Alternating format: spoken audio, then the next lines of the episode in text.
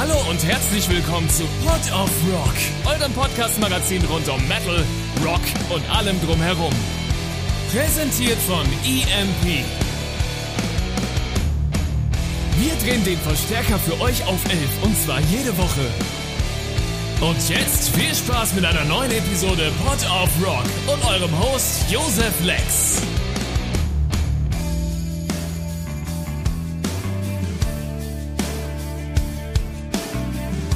Hallo und herzlich willkommen ihr da draußen. Ich bin's mal wieder, euer Lieblings-Josef und wie bestellt habe ich auch heute wieder einen zauberhaften Gast bei mir, nämlich den Frank Vorwinkel aka Eule von Betontod. Hallo Frank!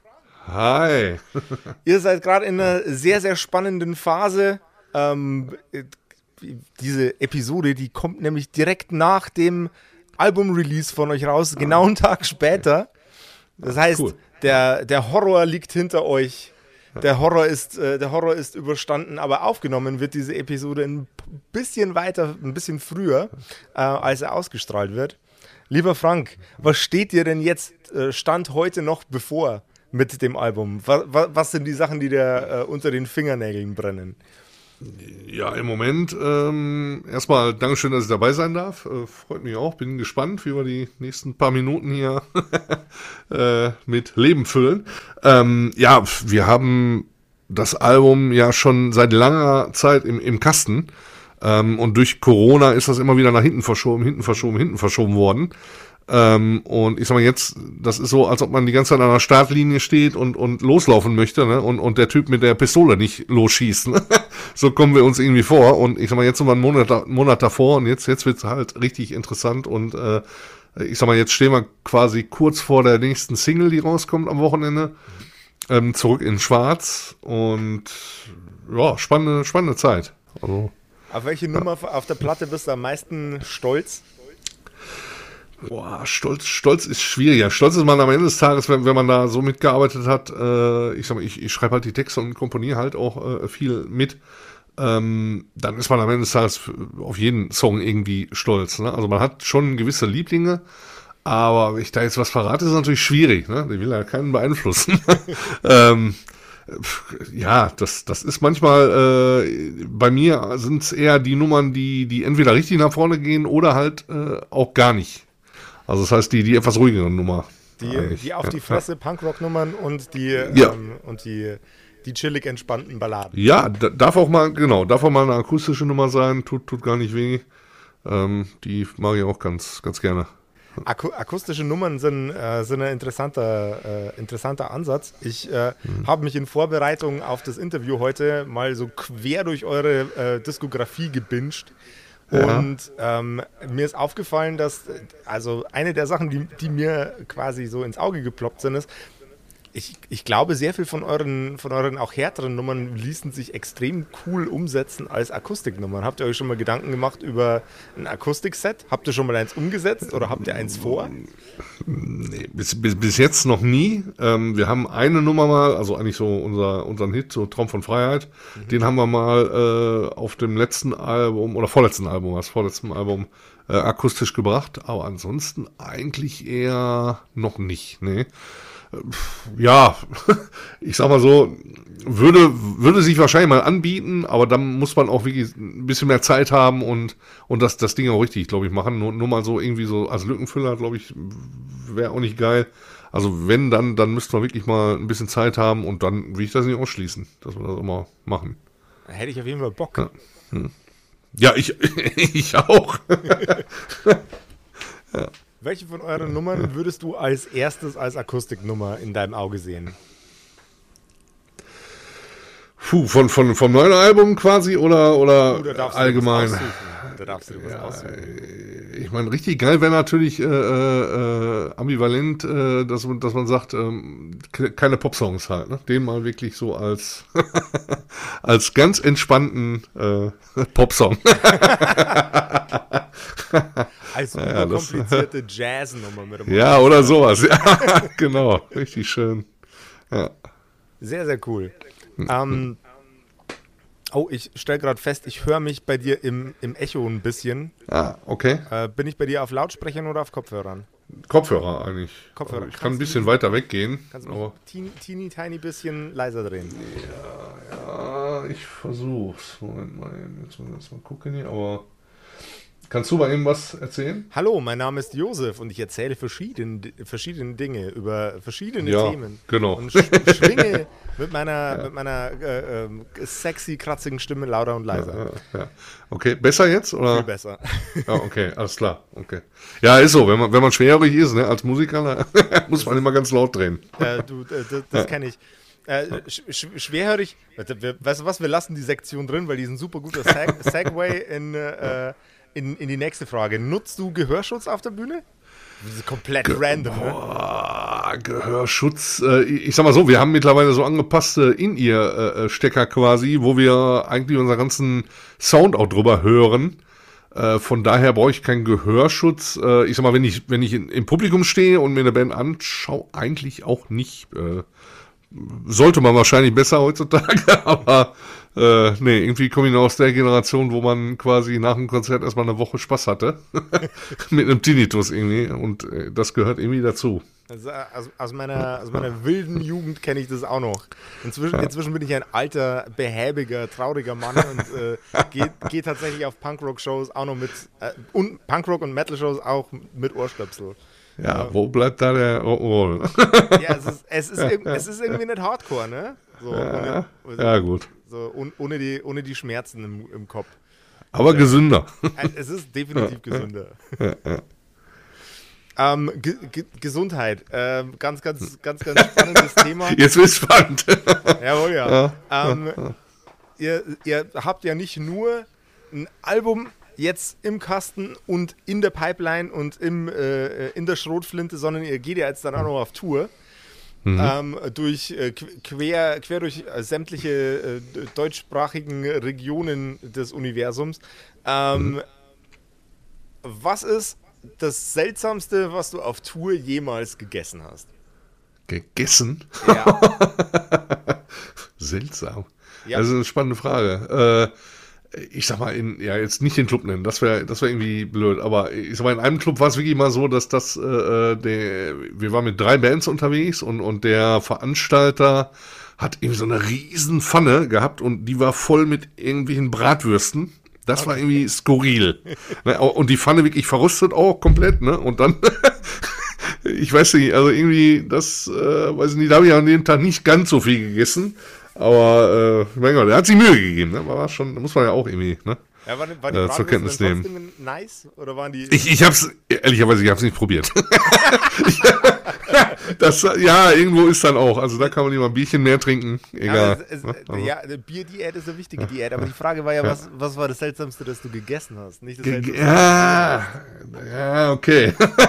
Pff, ja, im, im Grunde genommen ansonsten seltsam, eigentlich eher selten. Also ich sag mal, wir, am Ende des Tages äh, ist die, die äh, Breite, was, was jetzt so äh, das Essen angeht, Backstage jetzt nicht so wirklich gegeben. Wird, wird besser, ähm, muss man sagen, mit, mit, mit äh, dem, ich sag mal, ja, ich sag mal, veganen Run, den man vielleicht jetzt hat, vegetarischen Run. Und äh, man hat ja auch immer mehr Leute dabei, die, die quasi so dann halt unterwegs sind. Ähm, das wird vom Essen her dann irgendwie ein bisschen äh, breiter und ein bisschen äh, besser in der Regel auch. Aber skurril, pff, nee, eigentlich, eigentlich eher äh, häufig Standard irgendwie. hm. Also meistens ist es so, dass man, dass man eher denkt, so, so, wow, auf Tour jetzt gewisse Sachen, so, ne, so Bohnen oder, oder Sauerkraut, ne, das sind so Sachen, die äh, vielleicht äh, bei, bei Natur den Musikern nicht anbieten, ne, aber naja, was soll's. Das sind einfach nur kostenlos mehr Instrumente auf der Bühne, wenn es Bohnen ja, weiß nicht. Also Okay, im Tourbus nachher schwierig. die, die Rückschlussfrage, was war das Geilste, was du jemals auf Tour erwischt hast? Äh, da, da kann ich auch den Laden dann mal nennen. Äh, was, was richtig geil äh, ist, ist, ist Backstage im Z7 in Pratteln, ne, an der Grenze, sag ich mal, oder kurz hinter der Grenze in der Schweiz. Das, die geben sich halt mega Mühe, was das Essen angeht, und dann kriegst du quasi eine Torte mit deinem Bandnamen drauf. Ne? Und du, du, ja, genau, und du denkst, so, wow, was ist hier los? Ne? Äh, total äh, liebevoll alles gemacht und das, ja, das ist geil. Ne? Also, das, Das kann ich ja sagen. Ich will auch eine Torte mit meinem Namen Ja, drauf. Z7, Pratteln. Also jetzt muss, brauche ich nur noch eine erfolgreiche Karriere als Musiker und dann kriege ich auch einen Album. Äh, ja, gut, aber das ist doch äh, kein Problem heutzutage. ähm, ja. Die Band, in der du spielst, gibt es seit 1900 äh, irgendwas 90. Äh, Boah, der, der, ja, erste, 90. 1990. Die, hm. die, erste Publikation, das erste Album, das, das irgendwie aufgeploppt ist bei allen Recherchen, die ich gemacht habe, war 1999. Ja. Was, ja. bra was braucht es, um eine Band von 1990 bis 2023 durchhalten zu lassen? Ich kann die Menge jetzt nicht sagen, aber ganz viele Hansa-Paletten. Hansa, Karlsquell und keine Ahnung, was es damals gab. Also das, ich sag mal so, wir, wir haben halt äh, seinerzeit die Entscheidung getroffen, also wie man sich das vorstellt. Ne? Wir haben uns am, am Schulhof irgendwo getroffen, haben gesagt, okay, wir machen jetzt, äh, wir, wir hören dieselbe Musik, äh, damals LPs getauscht, ne?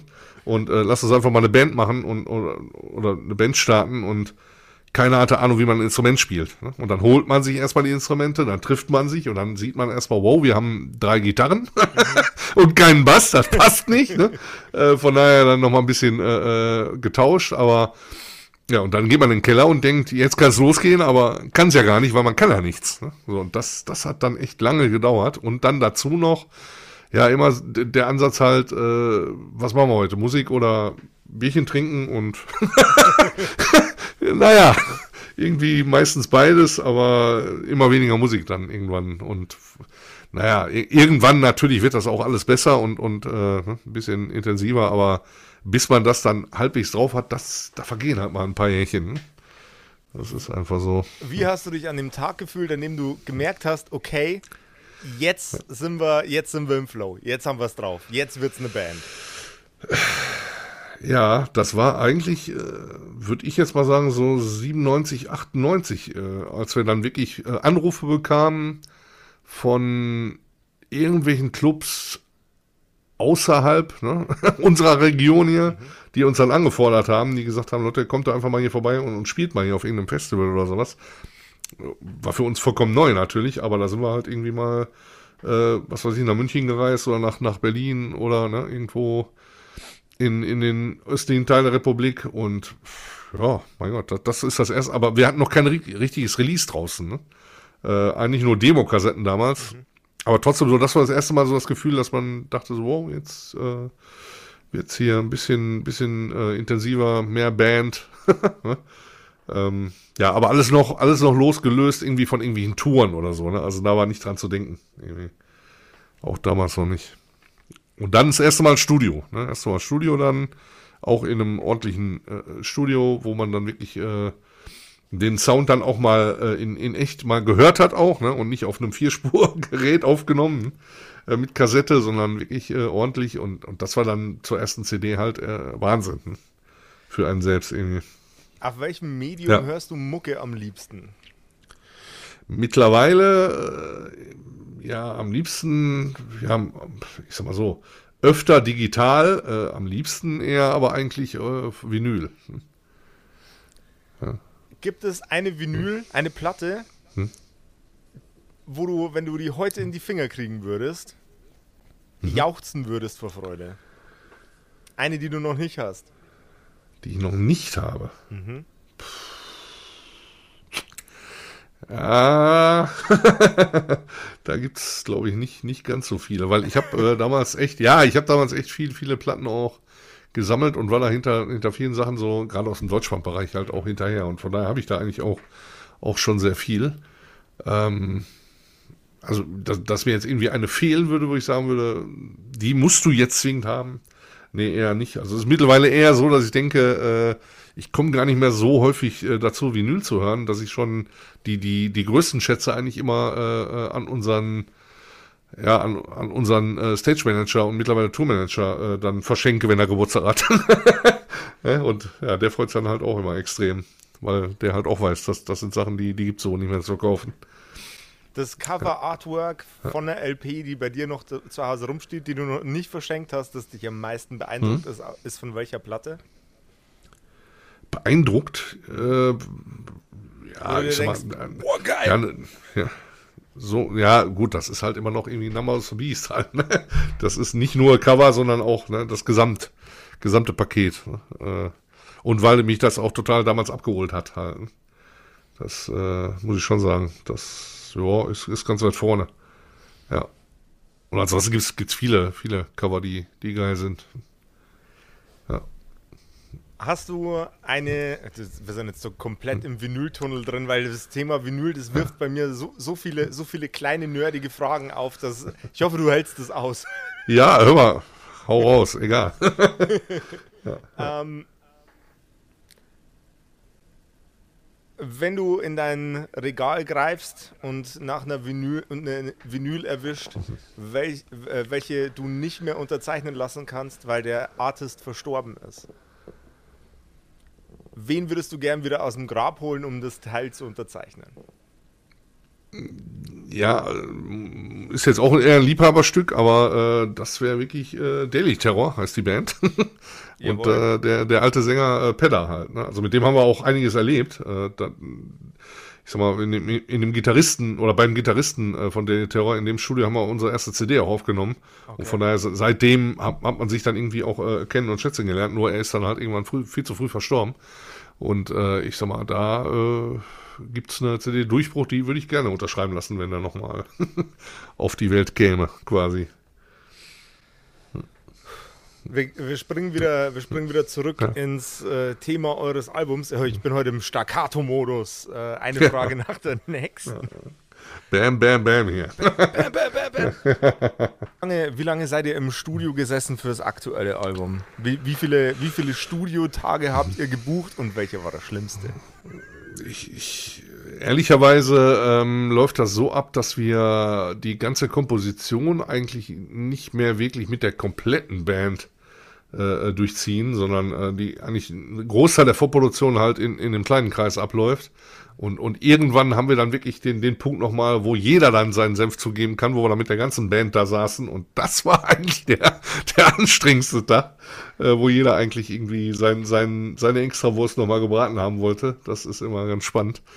Ähm, aber ansonsten Studio-Tage kann, kann ich gar nicht sagen. Aber ich, die Zeit kann ich dir sagen, das, das sind wirklich so zwei Jahre gewesen. Äh, Produktionszeit für die, für die CD. Und das ist bei uns eigentlich immer so, dass, dass wir, wenn wir die mit der einen CD quasi jetzt, äh, also wenn wir die rausbringen, fangen wir eigentlich schon mit der nächsten äh, Vorproduktion an. Ähm, ist immer so ein, so ein, fließender Prozess, aber das, das waren wirklich jetzt äh, komplett äh, zwei Jahre eigentlich. Ne? Ja, ihr habt echt wenig ja, Lücken ja. in eurer Diskografie auch. Das ist äh, sehr, sehr spannend. Da ist nie irgendwie äh, großer zehn Jahre Block dazwischen. Ja.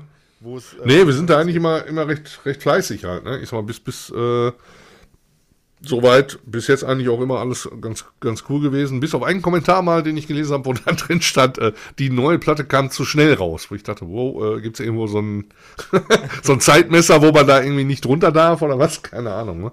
Aber. Das, das, das finde ich, find ich ganz interessant. Das ist nämlich ja. so, ein, so, ein, so ein Verbraucherwahrnehmungsding, das ich auch habe. Hm. Hm. ähm, dass ich. Ja ähm, dass Alben, wenn sie zu in, in, einem für mich wahrgenommen zu schnellen Abstand äh, zueinander rauskommen, dass, das, dass der, der Prozess sich, egal wie gut und egal wie flüssig mhm. der lief, für mich irg irgendwie anfühlt, als, als hätte, hätte man da noch mehr Zeit reinballern sollen. Und das ist, mhm. das ist eine totale Gemeinheit von mir gegenüber jedem Artist.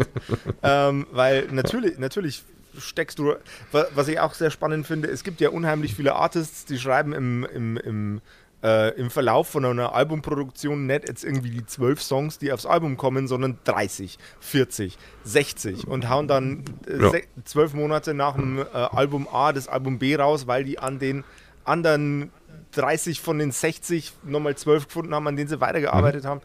Und das, das ist natürlich was, das, das sieht man als Nicht-Musiker der Band nicht. Und dann hat man diese, dann hat man diese Gefühle, wie ich sie auch habe. Da kam das Ding zu schnell. So, für, vielleicht auch für die eigene Wahrnehmung. Äh, ja, wie gesagt, ich, ich kann das schlecht sagen. Also für mich äh, ist das so eine Sache, wenn du da in den Produktionsprozess drin steckst, dann, ja mein Gott, irgendwann ist es fertig. Ne? Und ich meine, dann, dann willst du es ja nicht in die Schublade legen. Ne? Äh, sondern dann, dann, kannst du es auch raushauen. Ne? Und ich sag mal, wenn, wenn ich es ganz äh, krass mir betrachte, äh, wir haben jetzt in der Corona-Zeit dann wirklich äh, ein Album rausgebracht, wo wir eine komplette Produktionszeit von drei Monaten hatten. wenn ich das mal hochrechne, dann können ich quasi vier Platten pro, pro, pro Jahr rausbringen, wenn man wirklich dran arbeitet. Ja, deswegen, also wir, wir haben, äh, habe ich auch noch nie gehabt, dass wir quasi auch die zwölf Songs, die wir vorproduziert haben, dann wirklich auch aufs Album gepackt haben. Ähm, das hat man nicht so oft, aber wenn es passiert, ja mein Gott, warum dann nicht? Ne? Also, Klar. Ja, ich ich finde, ich find das, ich find, das ist äh, der, die Punk-Rocks-der Nummer, die man machen kann eigentlich. So ja. drei, drei Monate rein donnern wie Hölle und dann am Schluss das, äh, die, die, die, die Früchte in die Welt hinaustragen. Ich glaube, dass das, äh, das, das ist schon, schon eine geile, äh, geile Nummer so. Um, dum, dum, dum. Zurück zu meinen äh, Notizen für die etwas seltsameren Fragen. Gibt es gibt's auf dem neuen Album mehr Instrumentalisierung, mehr verschiedene Instrumente als auf den bisherigen Betonton-Alben? Und wenn ja, welche? Und wenn nein, kommt gleich die nächste Frage. Es gibt zumindest ein Instrument, was vorher noch nicht drauf war, das ist die Trompete. Ähm, die haben wir vorher noch nicht drauf gehabt. Aber ich sag mal, das ist wie bei allen Vorgängern auch, wenn wir da irgendwelche äh, Sachen drin hatten, die wo man vielleicht erstmal überlegt, Moment, müssen wir die jetzt äh, bringen oder nicht? Ich sag mal, wir machen das dann einfach ne, mittlerweile. Also wir, wir sagen, äh, ich sag mal, es gibt keinen Satz, der so oft gesagt wird bei einer Produktion wie äh, Scheiß drauf bei uns. äh, Scheiß drauf, wir machen das jetzt einfach. Ne? Und, und dann fertig. Ne? Also wir haben keine Trompete. Ne? Äh, warum? Hat aber in den Song reingepasst und dann haben wir es gemacht. Gibt es ein Instrument, das du gerne mal auf einer Betontonplatte sehen würdest, das bis jetzt noch nicht drauf war? ich weiß gar nicht, wie das heißt. Quasi so ein, so ein ganz kleines Kinderteil, wo man irgendwie so, so, so ein Xylophon quasi, das könnte ich mir sehr gut vorstellen. Ja, dieses Daumenglockenspiel. ja, irgendwie sowas, so in der Richtung. Wo, kann man auch super auf der Bühne, glaube ich, dann bringen. Kriegt der Sänger in die Hand, der auch Spaß. Oder irgendein Gastmusiker irgendwie, der mit so einem ganz kleinen Xylophon dann. Boah, das ja, ja, nee. Das, also das ist das gruseligste Instrument, das mir jetzt so kategorisch ja. einfällt. So, so eine Horror-Punk-Nummer, die anfängt mit so Bing, ding, ding. Ja, genau. Und dann stellt ihr das jetzt auf, auf dem Wacken, auf der Hauptbühne oh, irgendwie, ne? wo, wo, da wirklich jemand rauf muss, der dann das kleine Ding irgendwie voll geil bedienen muss. Ja. Ja. Kriegt man die Dinger schon mit Tonabnehmer? Warte mal, ich, ich muss das schnell googeln, weil das ist total geil. ähm, Daumen, Xylophon? Hm. die Dinger gibt's, die Dinger gibt's Gottverdammt nochmal mit Tonabnehmer. Wer hätte es gedacht? Ach, ja. Kalimba heißen sie. Kalimba, Kalimba ja, super. Genau. Haben wir es doch. Nächste Platte, Kalimba. Finde ich total geil. Ja. Ähm, ihr habt jetzt das Kalimba aufgenommen äh, und euch in ein Raumschiff gesetzt. Und ihr dürft jetzt euch einen Planet im Sonnensystem aussuchen, auf dem ihr einen Live-Gig macht. Welcher Planet wird das? Hm. Darf nicht die Erde sein. Das sind, das sind Fragen. Ich, sag mal, ich beschäftige mich mit vielen Sachen, aber Planeten eher weniger. Keine Ahnung, ich meine, geil sieht halt äh, äh, der Saturn aus. Ne? Ähm, ich sag mal, von, von unserer Art her natürlich muss es die Venus sein. Sehr, sehr cool. Sehr, sehr cool. Atmen wird schwierig, aber ihr kriegt das schon irgendwie hin. Ja, mein Gott. Das, äh, äh, du beschäftigst dich mit äh, vielen Sachen, meintest du gerade. Mit was beschäftigst du dich denn am liebsten, abgesehen vom Musikmachen? Ja, im Moment äh, viel Musik machen und mit dem, mit dem, äh, wie, wie man dann quasi äh, die Musik, die man da produziert hat, auch irgendwie ordentlich an den Mann bringt oder an die Frau. Ähm, pff, ja, also bleibt nicht so viel Zeit daneben. Das Problem ja, kenne ich irgendwo. Ja, also wenn man Zeit hat, dann wirklich auch mal irgendwie, klar, die, die Freundschaften, die man hat, zu pflegen, ne? klar, ist auch wichtig, aber ansonsten so, ja, Fußball auch immer ganz wichtig, ne? dass man irgendwie da noch, da noch dabei bleibt. Ne? Aber ah, muss man ehrlicherweise sagen, so diese Fußballromantik, das, was da jetzt so gerade abläuft, das irgendwie hat sie so ein bisschen abgenutzt, äh, leider Gottes. Ja. Jetzt wollte ich dich gerade nach deinem mhm. Lieblingsverein fragen. Jetzt hast du mir den, hast du mir den Ball vor den Füßen weggeschossen.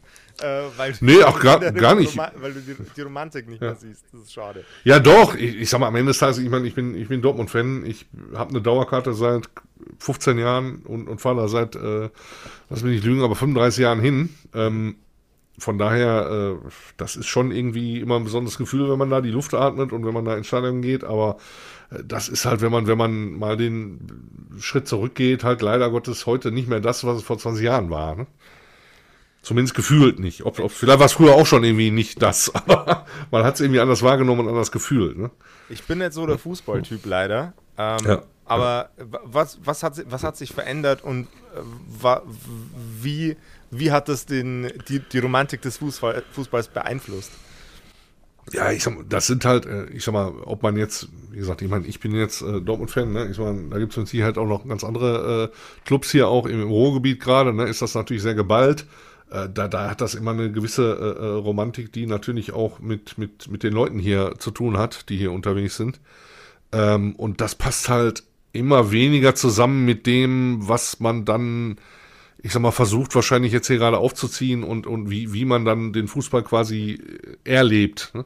Ich sag mal, das passt halt irgendwie nicht mehr zusammen, wenn, wenn man versucht, da irgendwie noch, noch jeden Euro irgendwie rauszupressen ne, aus den Leuten, die Karten immer teurer werden und, und irgendwie, weiß ich nicht, das, das hat immer weniger mit, mit dem, ich sag's jetzt mal, Malocha-Fußball irgendwie hier im Ruhrgebiet mhm. zu tun.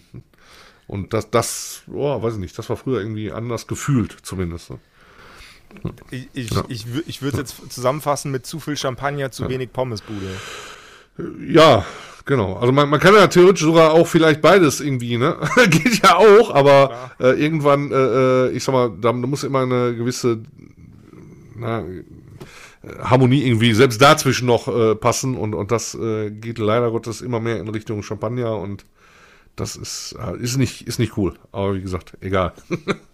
ah, ich finde ich find das extrem wichtig, tatsächlich. Ich finde das genauso wichtig wie alle anderen Themen, über die wir heute gesprochen haben. Ja. Weil es ist ähm, ein Thema, das die Leute genauso bewegt wie Musik. Das ist Fan sein, äh, bloß halt anders als bei Metal und Punk und Rock'n'Roll. Ja, natürlich. Ne? Ich meine, die Leute, die, die da in Stadion gehen, ne? und ich meine, da ist es jetzt wirklich, da sind die Farben mal egal hier im Ruhrgebiet. Das sind alles irgendwie äh, äh solche Clubs, die äh, naja, irgendwie eine harte Zeit teilweise auch mal im, in gewissen Jahren hinter sich hatten. Ähm, das, das sind alles Leute, die sich äh, vielleicht jetzt nicht zwingend äh, eine Karte für 100 Euro leisten können. Ne? Und äh, das ist die Frage, ob, ob es dann irgendwie in diese Richtung immer mehr gehen muss. Ne? Weiß ich nicht, sehe ich, seh ich irgendwie nicht. Ne? Ist, ich, ich, mir, mir, fällt gerade ein Interview ein, das irgendjemand mal mit Kurt Cobain äh, gehalten hat, äh, wo es darum ging, äh, was die Karten von Madonna kosten und dass die 75 ja. Dollar für die Karten haben will. Und der, äh, der, der, der, der, fertige Grunger saß dann da und war komplett entsetzt und hat es einfach nicht verstanden, ähm, wie, wie, man das, wie man das mit den Leuten machen kann. Und das ist, glaube ich, beim Fußball nicht anders. Ja, aber das ist ja heute in der Musik auch fast schon nicht anders. Ne? Ich meine, es gibt halt, gibt halt auch viele Bands, die mittlerweile da weit drüber sind, irgendwie über das oder über, über den Preisen, wo ich denken würde, okay, da müsste es irgendwie oder da kann es stattfinden. Ja. Und weiß ich nicht, ne? Also ob das alles irgendwie immer so, so sein muss. Ich meine, da, da ist halt angenehm, äh, war, war immer eine angenehme Band, die, die Hosen, ne? Ich meine, die haben halt, äh, was die Preise, Eintrittspreise anging, nie in, über die Stränge geschlagen. Das, und das versuchen wir halt irgendwie auch, ne? Also dass man versucht da irgendwie natürlich eine Produktion auf die Beine zu stellen, die, die, die auch passt, ne? Aber irgendwie äh, den, den Preis, das, da gibt es auch eine große Diskussion vor der Tour. keine, keine, Ahnung, also wenn ich, jetzt, wenn ich jetzt der Tourmanager von der Band wäre, hm. was wäre mir dann wichtiger, dass äh, irgendwie 35 Prozent von meinen 75 Euro Karten verkauft worden sind oder hm. dass die Halle voll ist und ich, weiß nicht, 25 Euro für die Dinger verlange. Äh, ja. Seltsam. Ja, ja, ja, da, das ist doch auch geiler fürs, fürs, fürs Feeling von der Band, wenn die Butze bis zur Decke voll ist. Ah, egal. Ja, ich meine, ich meine, klar, da gibt es auch Bands, die mit den 75 oder mit den 100 Euro voll sind. Ne? Aber, ja, ist, wie gesagt, ist halt die Frage, ne? muss, muss das so sein? Weiß ich nicht. Ne? Also. Bringt die Leute wieder ins Stadion, hm. bringt die Leute wieder in die Konzerthallen, bringt die Leute wieder unter, hm. äh, untereinander, bringt die Leute wieder zusammen. Das ist, glaube ich, das Statement, das wir heute hier von dem kurzen Abschnitt mitnehmen kann, der am Ende von unserer Interviewsektion stattgefunden hat. Frank, es war mir eine große Ehre, dich in der Sendung zu haben. Hört sich immer komisch an, aber Schon, ja? ja, mein Gott, ich, ich freue mich, dass ich, dass ich hier gewesen sein also, kann. Also, ja. ich, ich formuliere es mal an, äh, anders. War echt saugeil, dass du da warst. Okay, ja. besser? Das klingt besser. ja. ja. Ähm, ihr da draußen, passt auf euch auf, passt aufeinander auf und Rock'n'Roll. Ja, geht auf Konzerte. Ne? Habt Spaß äh, äh, am Leben. Das ist, glaube ich, das, was wir aus den letzten paar Jahren irgendwie mitnehmen äh, sollten. Ne? Ähm, jetzt dürft ihr, umarmt euch, ne? habt Spaß und äh, liebt euch. Und äh, während ihr das macht, könnt ihr die neue Platte vom Betontod hören, die quasi gestern rauskam. Also ja. ab dafür, ab der Fisch. Okay. Und natürlich kriegt ihr die auch wieder hier bei emp.de. Äh, emp.me slash Port of Rock ist der Tracking-Link dazu. Da äh, unterstützt ihr auch euren lieben Josef damit. Und jetzt bis zum nächsten Mal. Ciao.